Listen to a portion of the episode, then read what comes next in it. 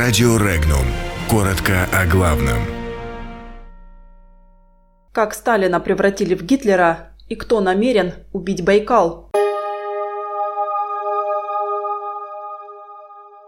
Посол США на Украине покидает пост. Иосифа Сталина назвали пособником Гитлера. В аэрофлоте допустили отказ от эксплуатации суперджета. Завод по откачке байкальской воды намерены достроить. В Югре отравились студенты Сургутского университета.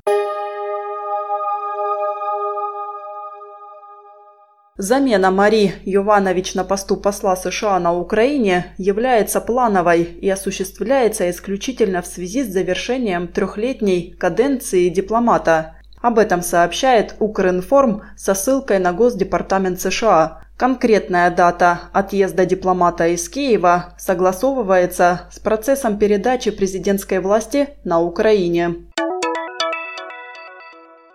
Сталин способствовал планам Адольфа Гитлера уничтожить Ленинград во время блокады в годы Великой Отечественной войны. Такое мнение в статье, размещенной в преддверии Дня Победы в одной из ведущих швейцарских газет «Neue Zürcher Zeitung» высказала российская писательница, лауреат премии «Русский букер» Елена Чижова.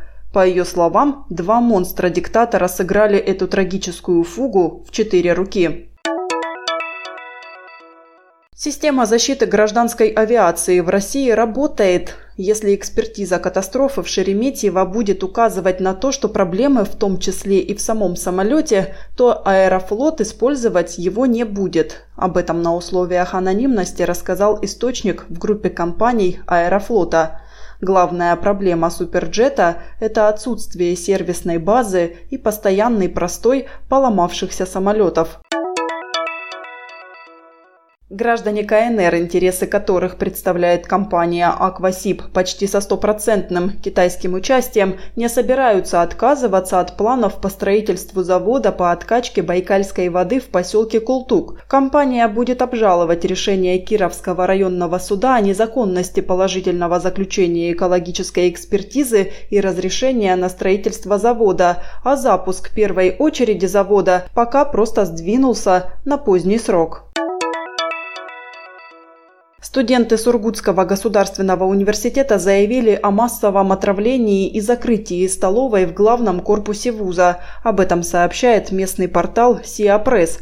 В пресс-службе вуза массовое отравление не подтверждают. Специалисты территориального отдела Роспотребнадзора обещали прокомментировать ситуацию позже.